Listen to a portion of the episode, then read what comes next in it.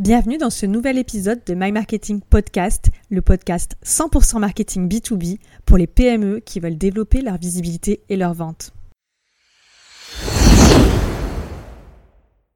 Aujourd'hui, on va parler d'un sujet brûlant, une question qu'on nous pose très souvent. C'est quels sont les canaux marketing à utiliser pour générer des clients?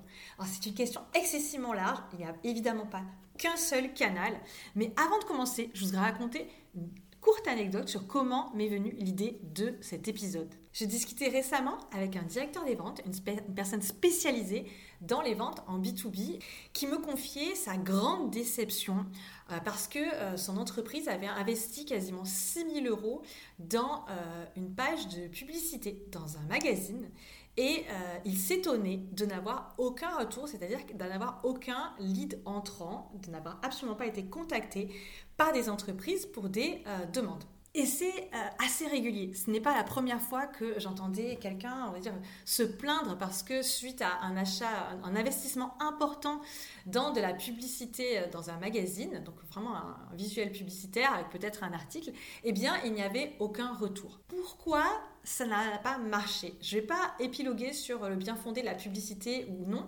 mais il faut comprendre que euh, annoncer dans un magazine, ça n'est pas un investissement dans un canal d'acquisition qui a un retour sur investissement rapide, c'est-à-dire un retour sur investissement qui va générer des demandes qui vont se transformer en vente.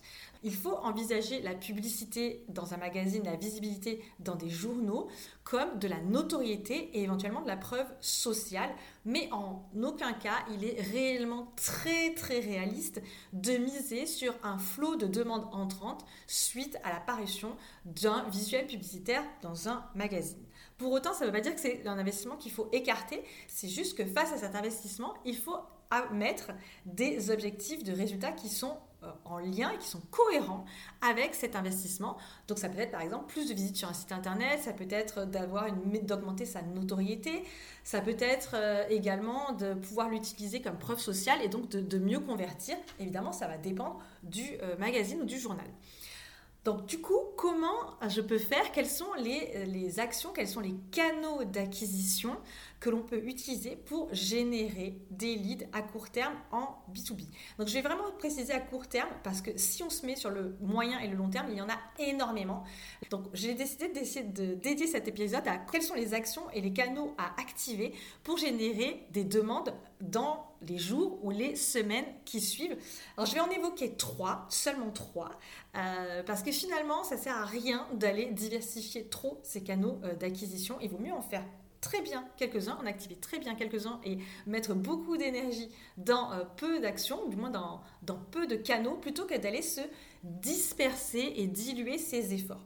Donc ces canaux d'acquisition en B2B que je vais vous évoquer, eh bien on les utilise beaucoup. Donc je peux vraiment, je vais pouvoir vous partager pas mal d'expériences sur le sujet. Et ce sont souvent des canaux qui sont sous-côté, qui ne sont pas autant utilisés que ce qu'on pourrait le penser et qui, pour 2 sur 3, vous allez voir, sont très très peu onéreux. Donc on ne va pas du tout parler d'investissements colossaux pour mettre ça en place. Le canal d'acquisition numéro 1 pour générer des leads rapidement en B2B, c'est d'utiliser ce qu'on appelle l'outreach. Donc pour faire simple, pour pas utiliser des mots compliqués, c'est d'aller prospecter en direct des clients, c'est de les démarcher. Mais alors attention, là on va plutôt parler de prospection par email, donc de l'email marketing, qui reste aujourd'hui le euh, canal d'acquisition qui transforme le mieux en B2B.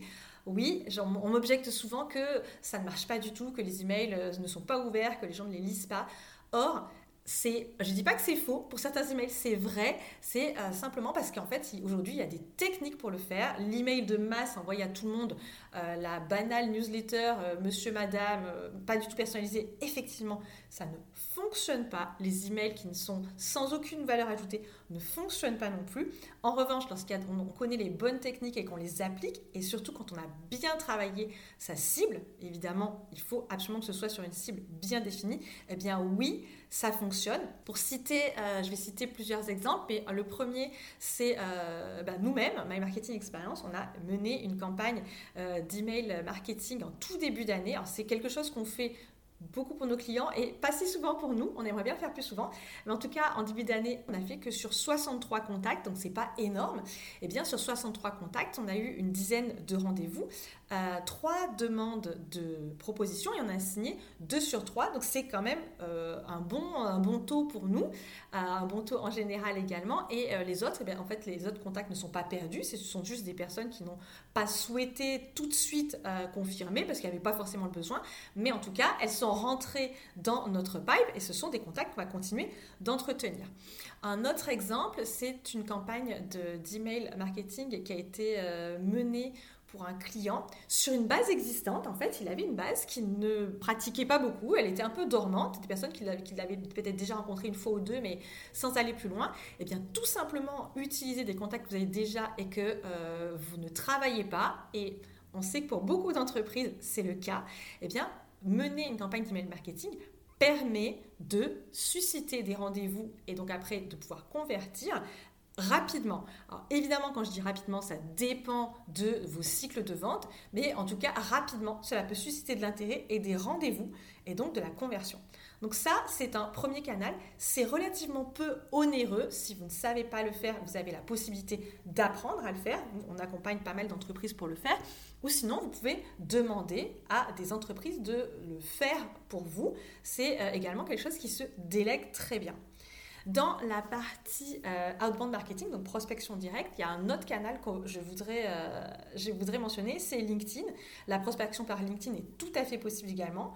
Moi, mon conseil, évidemment, c'est de ne pas y aller en force, de ne pas directement y aller cash. C'est d'abord de d'entrer en relation, puis d'amorcer une conversation, et au fur et à mesure de la conversation, de pouvoir identifier euh, s'il y a une opportunité ou pas. Mais en tout cas, c'est tout à fait faisable. Et aujourd'hui, oui, on peut prospecter par LinkedIn. Je pense que si vous écoutez ce podcast et si vous nous suivez, vous en avez déjà entendu parler.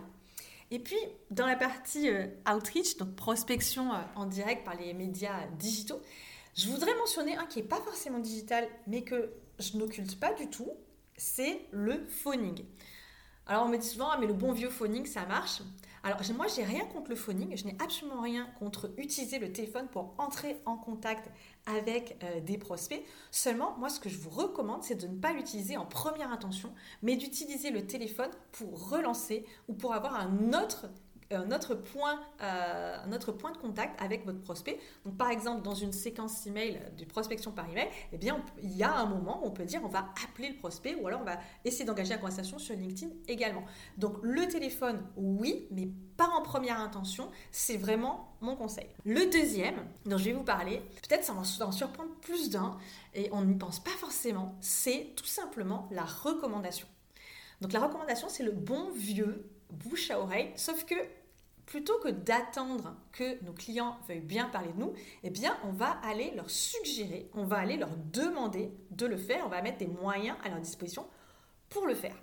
Il faut comprendre, il faut savoir que 83% des clients qui sont satisfaits sont susceptibles de recommander votre entreprise à d'autres personnes autour d'elles. Donc autant profiter de leur bonne disposition pour leur suggérer et les aider à le faire. Et une autre statistique qui est très intéressante, c'est que euh, les clients que vous allez acquérir euh, grâce à de la recommandation ont un taux de fidélisation qui est supérieur de 37% aux autres. Donc c'est tout bénéf, j'ai envie de dire, à euh, utiliser la recommandation pour acquérir de nouveaux clients. Donc comment faire? Eh bien, tout simplement, ça peut paraître fou, mais tout simplement, vous pouvez demander, en B2B ça à vos clients, eh bien, est-ce que vous auriez des personnes à recommander, des personnes que je pourrais contacter de votre part? Tout simplement, vous pouvez leur demander ça. Et ils peuvent, en général, eh bien, ils seront ravis de le faire. Ils seront ravis de vous dire oui, vous pouvez contacter madame un tel de ma part pour leur en parler ou de faire un email pour vous mettre en relation.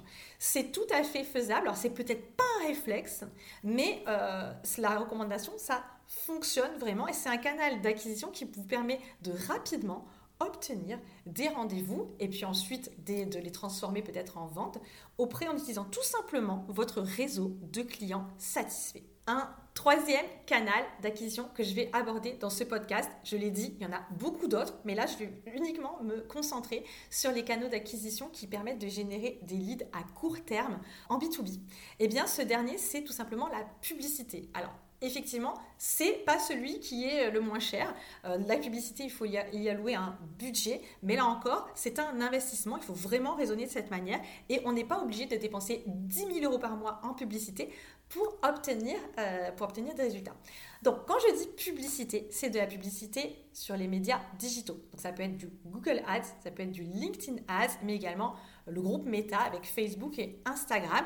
Là, ça va dépendre de votre cible, ça va dépendre de l'audience à laquelle vous vous adressez. Et j'ai même envie de vous dire, ça va dépendre du marché sur lequel vous travaillez. Parce que si euh, on se réfère par exemple à LinkedIn, eh bien sur LinkedIn, certains formats publicitaires sont autorisés sur certains pays et pas dans d'autres. Je pense notamment à un format publicitaire qui s'appelle les Message Ads et qui permettent de directement envoyer des messages dans la boîte, euh, dans la messagerie de vos prospects où on obtient des résultats qui sont assez étonnants et euh, très intéressants, mais c'est un format qui est interdit en France, du moins dans tous les pays RGPD. Cependant, si vous intervenez sur des pays qui ne sont pas soumis à RGPD, moi je vous encourage vivement à aller investir dans ce format. Et puis pour les autres, eh bien, il vous reste Instagram ou et Facebook si ça s'y prête, mais également les Google Ads où vous allez eh utiliser ce système d'enchères sur des mots-clés pour apparaître et générer des leads. Donc là, c'est à tester. Ça permet de générer des leads à court terme en B2B.